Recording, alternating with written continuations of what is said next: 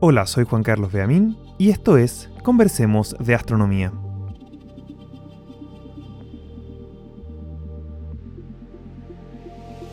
El universo no es estático. Una frase que quizá te parezca obvia, pero que ha tomado milenios para que siquiera podamos abordarla de manera científica. Sabemos que el universo antes era más denso y estaba más caliente. Si retrocedemos el tiempo lo suficiente, llegaremos a un punto donde la densidad era tan grande que la materia y la luz parecían inseparables. ¿Qué información nos entrega la primera luz que logró escapar de esta constante interacción con la materia? ¿Y qué rol juega la materia oscura en entender el origen y evolución del universo? Eso es lo que te contaremos en el episodio de hoy. Conversamos junto con el doctor en astrofísica Cristóbal Sifón sobre el fondo cósmico de microondas y cómo entender esto nos acerca un poco más a entender y descubrir qué podría ser la materia oscura. Bienvenidos a este sexto episodio sobre la intrigante materia oscura.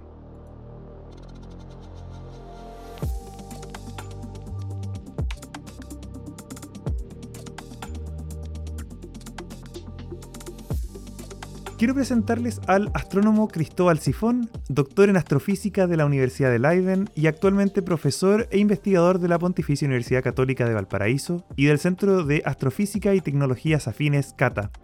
Cristóbal, bienvenido a Conversemos de Astronomía. Hola Juan Carlos, muchas gracias. Un placer estar acá.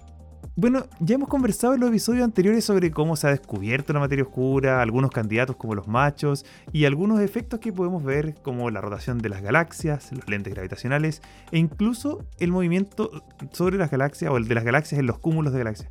Pero hoy la idea es ir al origen del universo para entender qué rol ha jugado la materia oscura a lo largo de toda la evolución del universo.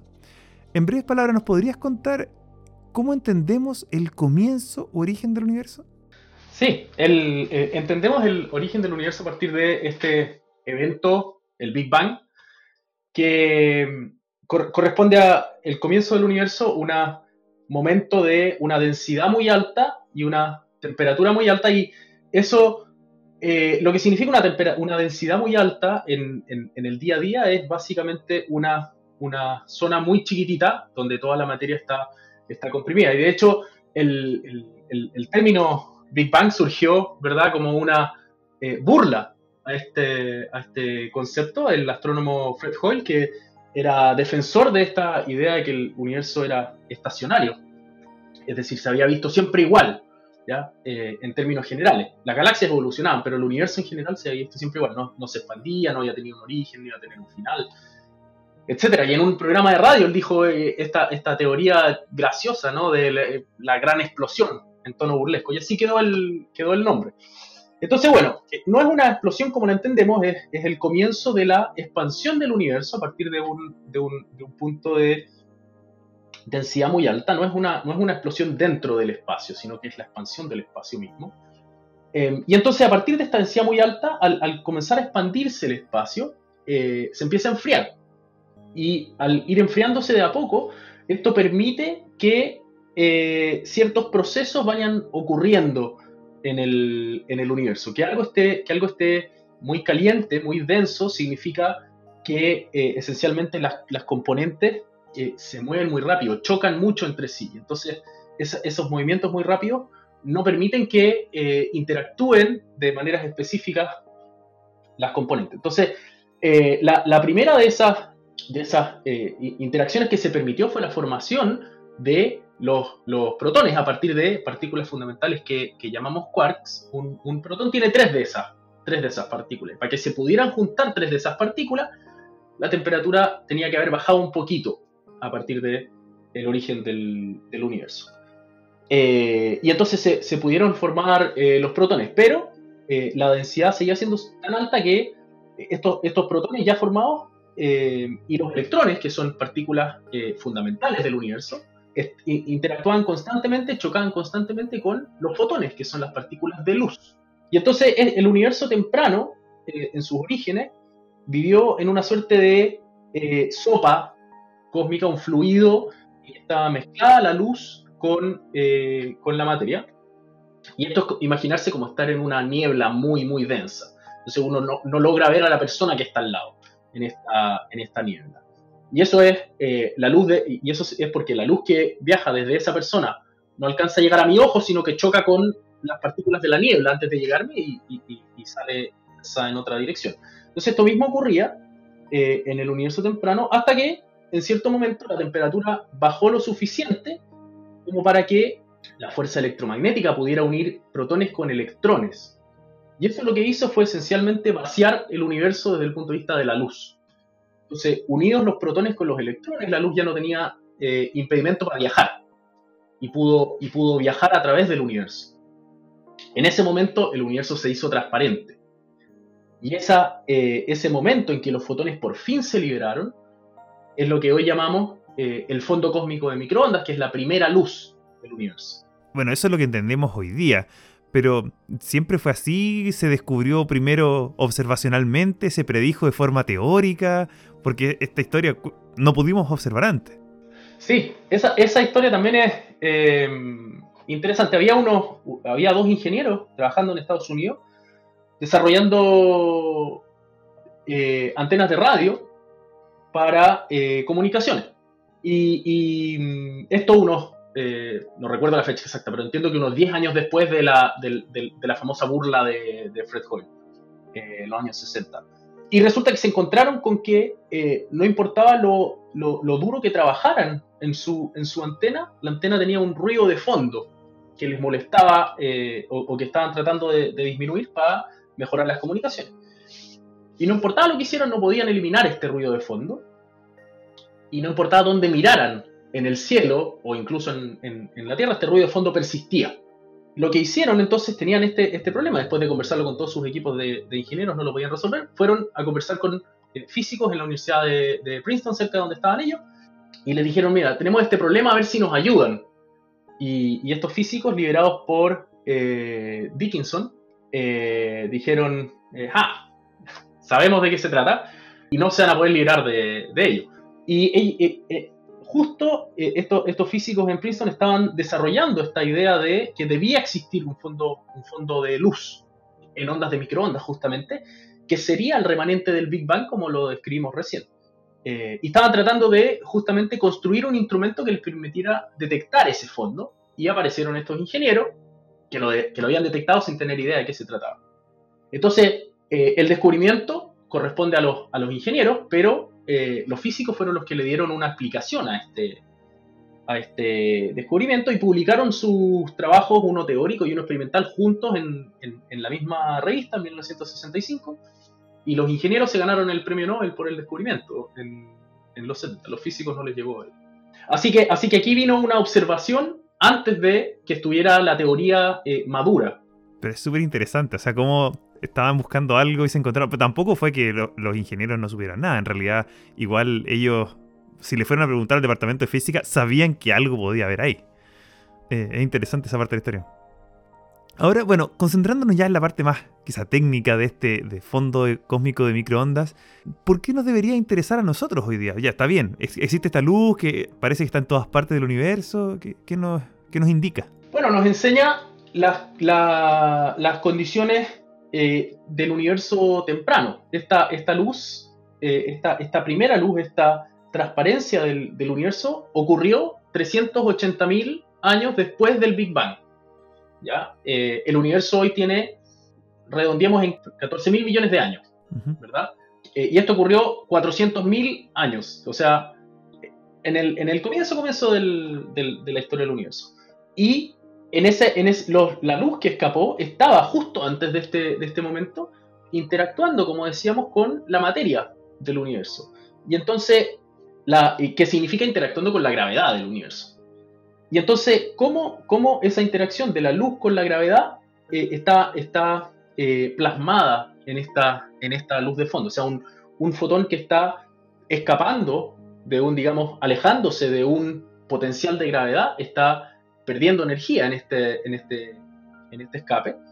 Eh, y un fotón que está entrando está ganando energía. Entonces, esas, esas pequeñas diferencias de energía se traducen en diferencias de temperatura de los fotones y podemos medir esas diferencias de temperatura. Entonces, hacer un mapa de este, de este fondo cósmico microondas nos enseña sobre esencialmente la distribución de materia en el universo temprano, que la podemos, obviamente, de distintas maneras contrastar con eh, el contenido de materia en, etapas más eh, posteriores del universo y aprender un montón sobre la composición del universo de luz, de materia y su evolución en el tiempo también.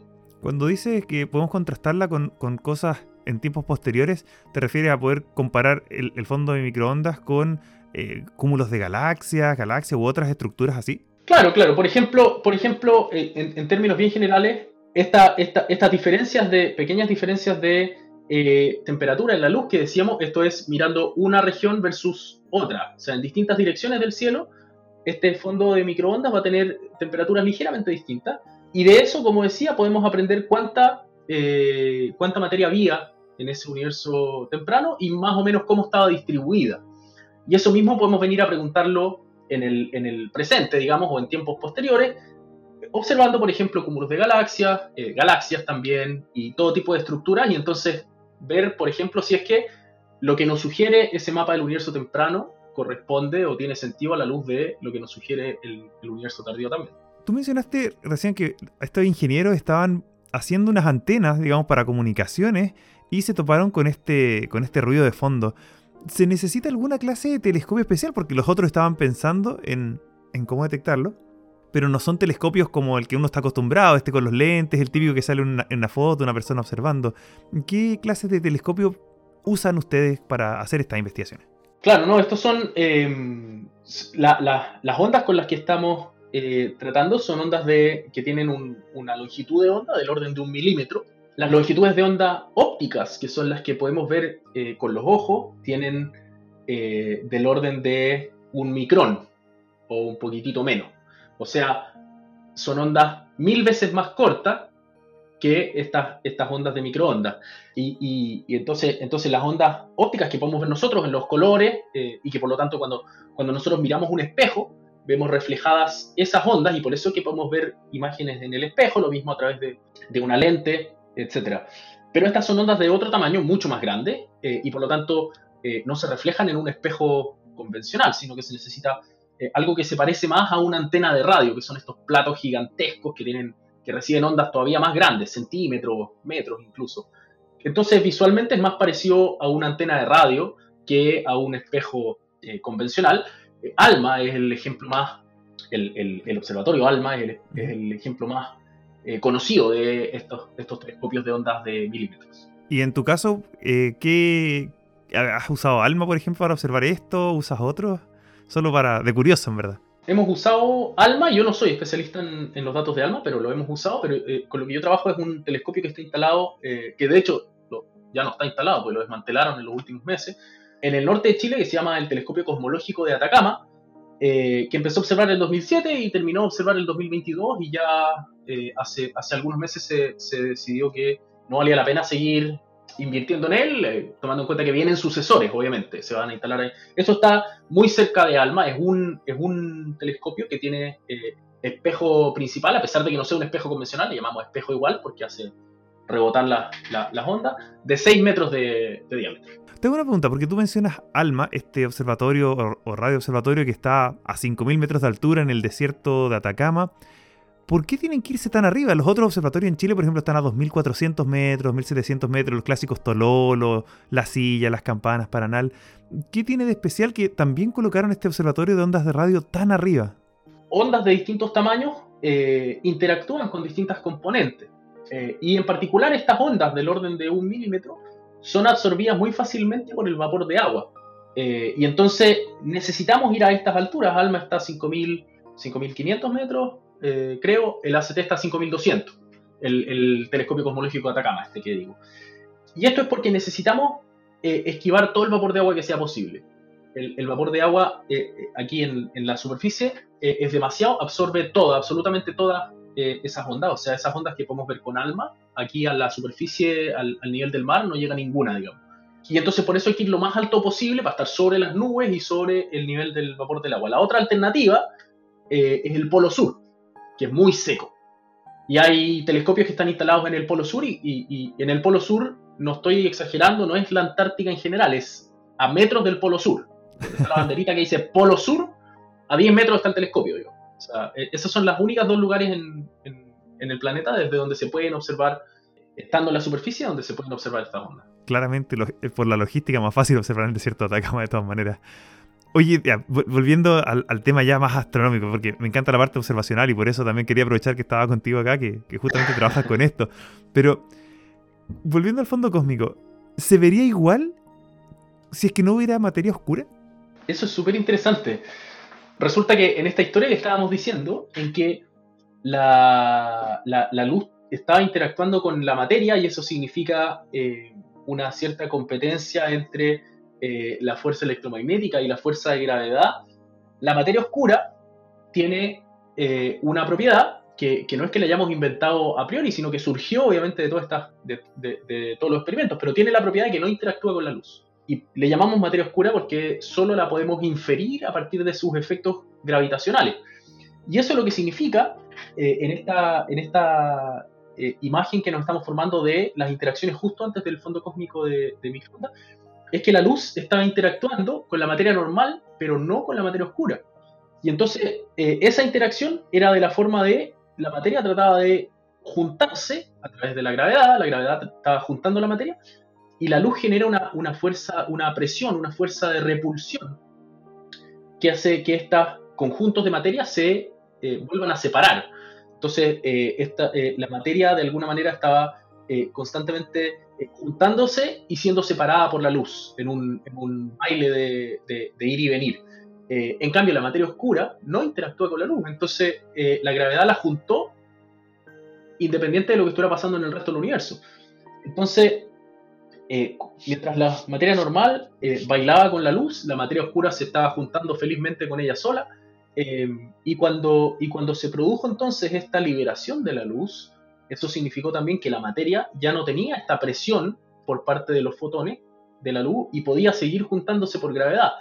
Pero la gracia es que la materia oscura ya llevaba tiempo juntando gravedad y entonces cuando la materia normal pudo seguir siendo atraída por la gravedad, fue atraída por estos potenciales mucho más grandes que ya había formado la materia oscura. Entonces, otra manera de decirlo es que si la materia oscura no hubiera estado, se hubiera demorado mucho más en formarse la estructura que vemos hoy en el universo, porque eh, la materia normal habría tenido que empezar a juntarse en ese momento de a poquito.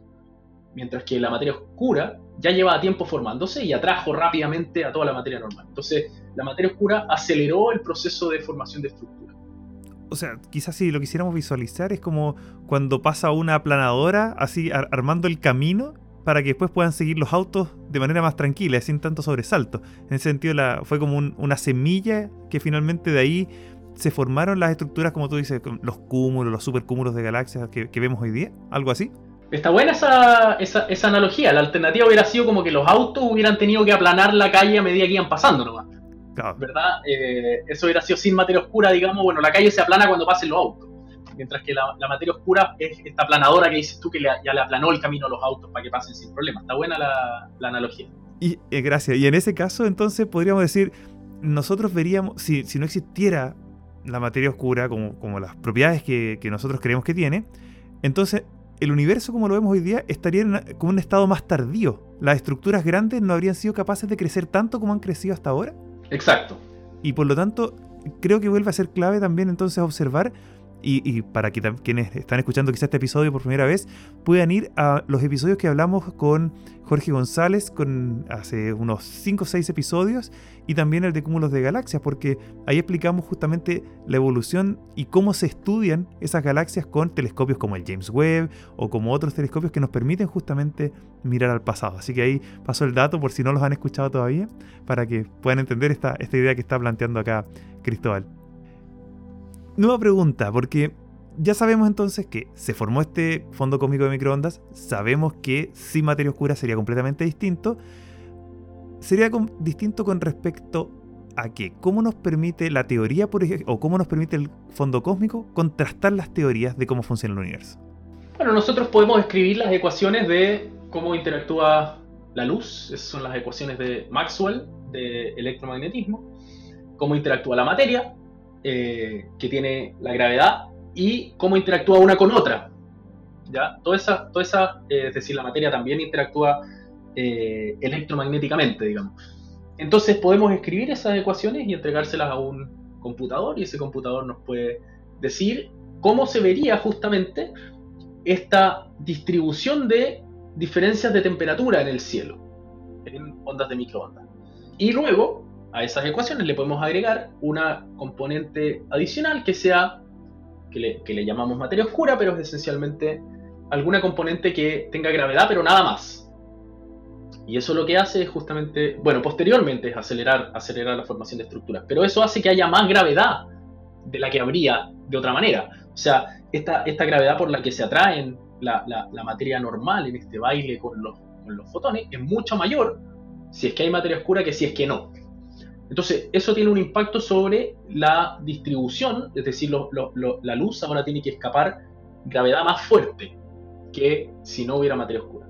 Entonces, eso lo, eso lo podemos contrastar. Los modelos estos los podemos escribir en un computador y eh, generar predicciones de cómo se vería el cielo eh, con más materia oscura o menos materia oscura, digamos.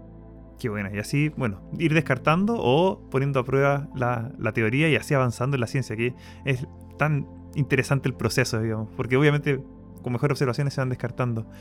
Te quiero llevar ahora a quizá uno de los temas que tú también investigas en, tu día a día. Estuve leyendo por ahí que, por ejemplo, tienes investigaciones con algo que se llama el efecto Sunyaev-Seldovich, que hasta donde puedo repasar tiene que ver un poco con la interacción de los fotones del fondo cósmico de microondas con las estructuras, con, los cúmulos o con otras, con, con la luz. Eh, con los electrones, perdón. ¿Nos puedes contar un poquito más de qué se trata y cómo se aplica esto a la astronomía?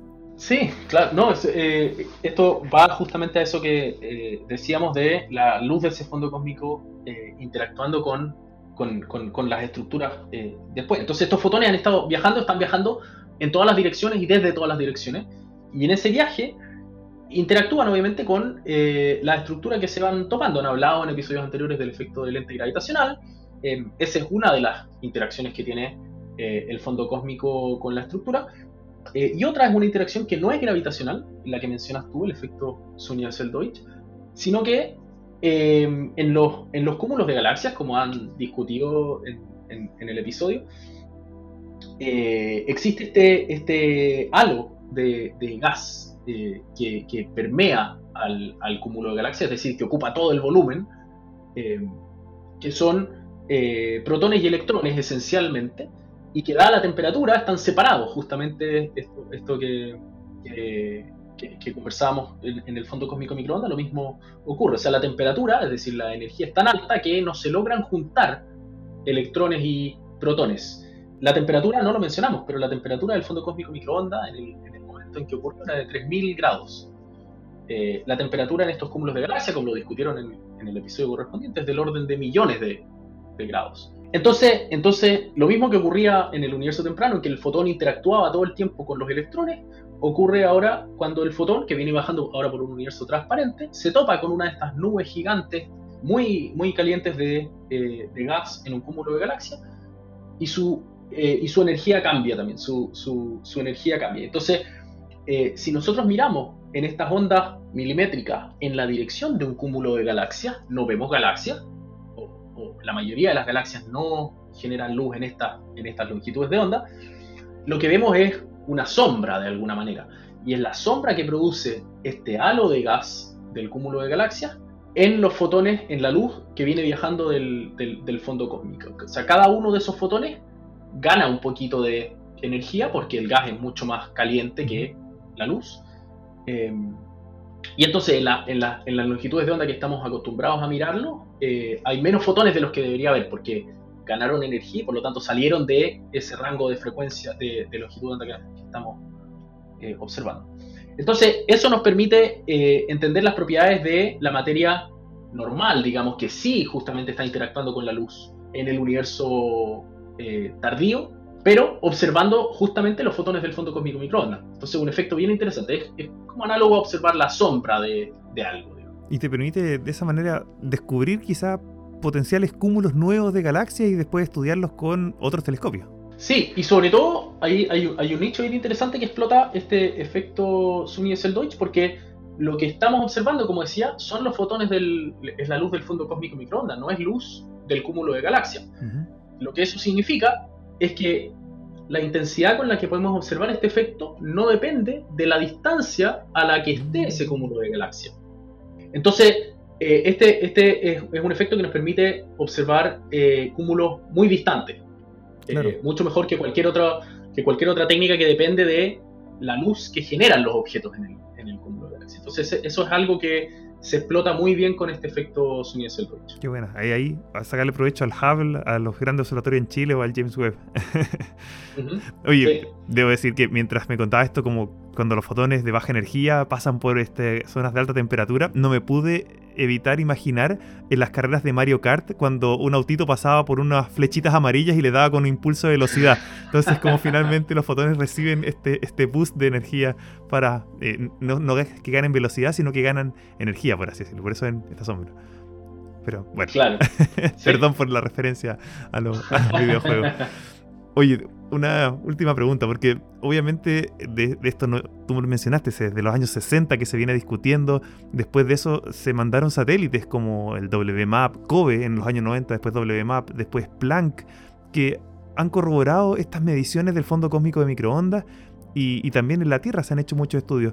¿Cuáles crees tú son los próximos desafíos y avances tecnológicos que nos van a llevar a comprender mejor esta, tanto el fondo cósmico como su relación con la materia oscura? Voy a hacer un poquito la, progresión por, estos satélites que mencionas porque nos lleva de, mejor manera a entender estos eh, siguientes desafíos. Entonces, el primero de estos satélites, esta primera detección fue el año 65, como decíamos, 64. Eh, y el primer satélite que se lanzó fue, eh, creo que el año 89, pero los primeros, primeros años de la década de los 90 COBE, em, y lo que hizo fue medir la temperatura promedio del cielo con una precisión mucho mayor que la que había antes con estas antenas de radio, digamos. Y entonces COBE lo que mostró fue que la temperatura es la misma en todo el cielo y que eh, el fondo cósmico de microondas eh, es consistente, digamos, como lo observamos, con, haber, con, ser eh, el remanente de esta época inicial de densidad infinita en, un fenómeno que llamamos un cuerpo negro, pero esa es solamente una definición técnica, digamos. Em, eso fue lo que hizo COBE a comienzos de los 90. Alrededor del año 2000 se lanzó el segundo estos satélites WMAP que tenía mucha mejor eh, resolución, es decir, podía ver zonas más chicas con mejor detalle en el cielo. Y entonces lo que determinó fue ahora la distribución de eh, estas diferencias de temperatura que decíamos, y con eso entonces establecer, como, como dijimos, la composición del universo. Después de eso vino eh, Planck, una década después, alrededor del 2010, que tenía aún mejor eh, resolución que WMAP, pero la diferencia crítica es que Planck podía caracterizar, digamos, eh, lo que llamamos la polarización de la luz. Podemos descomponer una, una onda de luz en dos direcciones que son independientes. Es como, y esto de la polarización suena a lentes polarizados, y eso es lo que uno ve, digamos, es como si un rayo de luz que viaja eh, hacia adelante mío, digamos, se compone de una línea que viaja horizontal y una línea que viaja vertical. Y si yo sumo esas dos cosas, entonces me da un, punto, digamos, que, viaja. Eh, y, esas, y esas dos direcciones se descomponen en los lentes polarizados y por eso que permiten resaltar ciertas cosas, eh, evitan el, reflejo del sol en el pavimento, por ejemplo, para cuando uno maneja, etc. Y si uno mira hacia, un, hacia el vidrio de un auto, se ven patrones de como rejillas bien, bien eh, interesantes ahí con los lentes polarizados. Bueno, entonces eso mismo lo hizo Planck. Y entonces el, punto es que hay ciertos procesos, tal como esto que acabamos de decir en la Tierra, ciertos procesos en que la luz llega polarizada y ciertos procesos en que no. Y entonces Planck dio ese, ese salto. Y esos tres que describí son satélites, es decir, telescopios en el espacio. Telescopio en el espacio tiene lo bueno que no hay vapor de agua, del, que del que preocuparse, tiene lo malo de que están en el espacio. ¿Verdad? Eso significa que uno los lanza y allá se ven, digamos. No hay cómo arreglarlos, no hay cómo mejorarlos, no hay cómo revisarlos. Y son caros. Salvo la, salvo la comunicación que puede haber. Son carísimos. Y además se construyen con típicamente tecnología de hace 10 años. Mm. Eh, básicamente, una vez que se empieza a construir el, el, el telescopio o el satélite, ahí se congela la tecnología esencialmente pero de aquí a que se lance y empiece a observar pasa una década fácilmente. Entonces, eh, los telescopios en la Tierra salvan todas esas dificultades, pero tienen el vapor de agua, una, calidad de imagen eh, un poquito disminuida.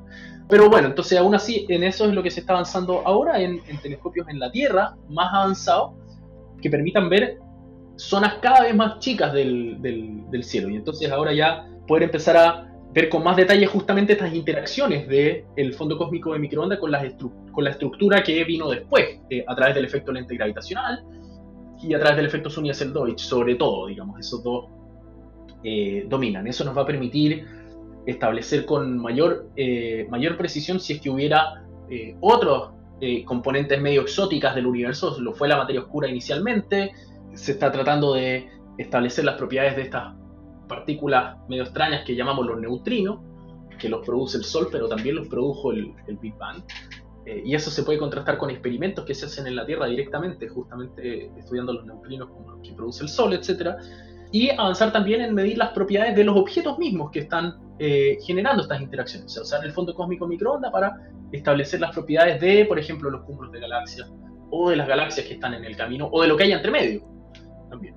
Entonces, eh, eso, es lo que, eso es lo que viene y decía que el, telescopio cosmológico de Atacama eh, ya, ya no funciona, ya lo desmantelaron este año, pero ese sitio eh, va a ser el mismo sitio del sucesor que se llama Observatorio Simons, que lo financia un filántropo estadounidense que se llama Jim Simons, y que va a empezar a operar seguramente el próximo año y va a estar ahí los próximos 10 años, digamos, funcionando. Así que, así que esos son los siguientes pasos y, y, y allá vamos. Excelente. Fue realmente ahí descubrir en qué está la materia oscura, uno de los problemas más actuales y que probablemente al observar lo que pasó hace 13.500 millones de años o 13.800 millones de años, pueda darnos buenas pistas de su naturaleza. Cristóbal, te quiero dar muchas gracias por el tiempo que te has dado, por también las explicaciones y llevarnos a conceptos, algunos bien abstractos, pero de una manera que, que se pueda entender. Solo para recordarles, Cristóbal Sifón es doctor en astrofísica, trabaja en la Pontificia Universidad Católica de Valparaíso y también es investigador del Centro de Astrofísica y Tecnologías Afines Cata. Muchas gracias, Cristóbal, por estar acá. Muchas gracias a ti, Juan Carlos. Espero que haya sido eh, eh, provechoso. Gracias a ti por darte el tiempo también de eh, difundir este tipo de, ideas que para nosotros son, son, son muy interesantes, pero a veces nos cuesta un poquito más hacer eso que estás haciendo tú. Así que muchas gracias a ti también. Un placer, nos estamos viendo. Chao. Espero que hayas disfrutado de este programa y aprendido más detalles acerca de cómo se origina y cómo evoluciona nuestro universo y también del importante rol de la materia oscura que parece estar en todas partes de nuestro cosmos. Pero esto todavía no ha terminado, aún nos queda saber dónde explorar posibles avenidas para encontrar la materia oscura. Seguiremos en los próximos episodios analizando diversas aristas, incluidas la búsqueda en los aceleradores de partículas como partículas fundamentales de materia oscura. Soy Juan Carlos Beamín y esto fue un nuevo episodio de Conversemos de Astronomía.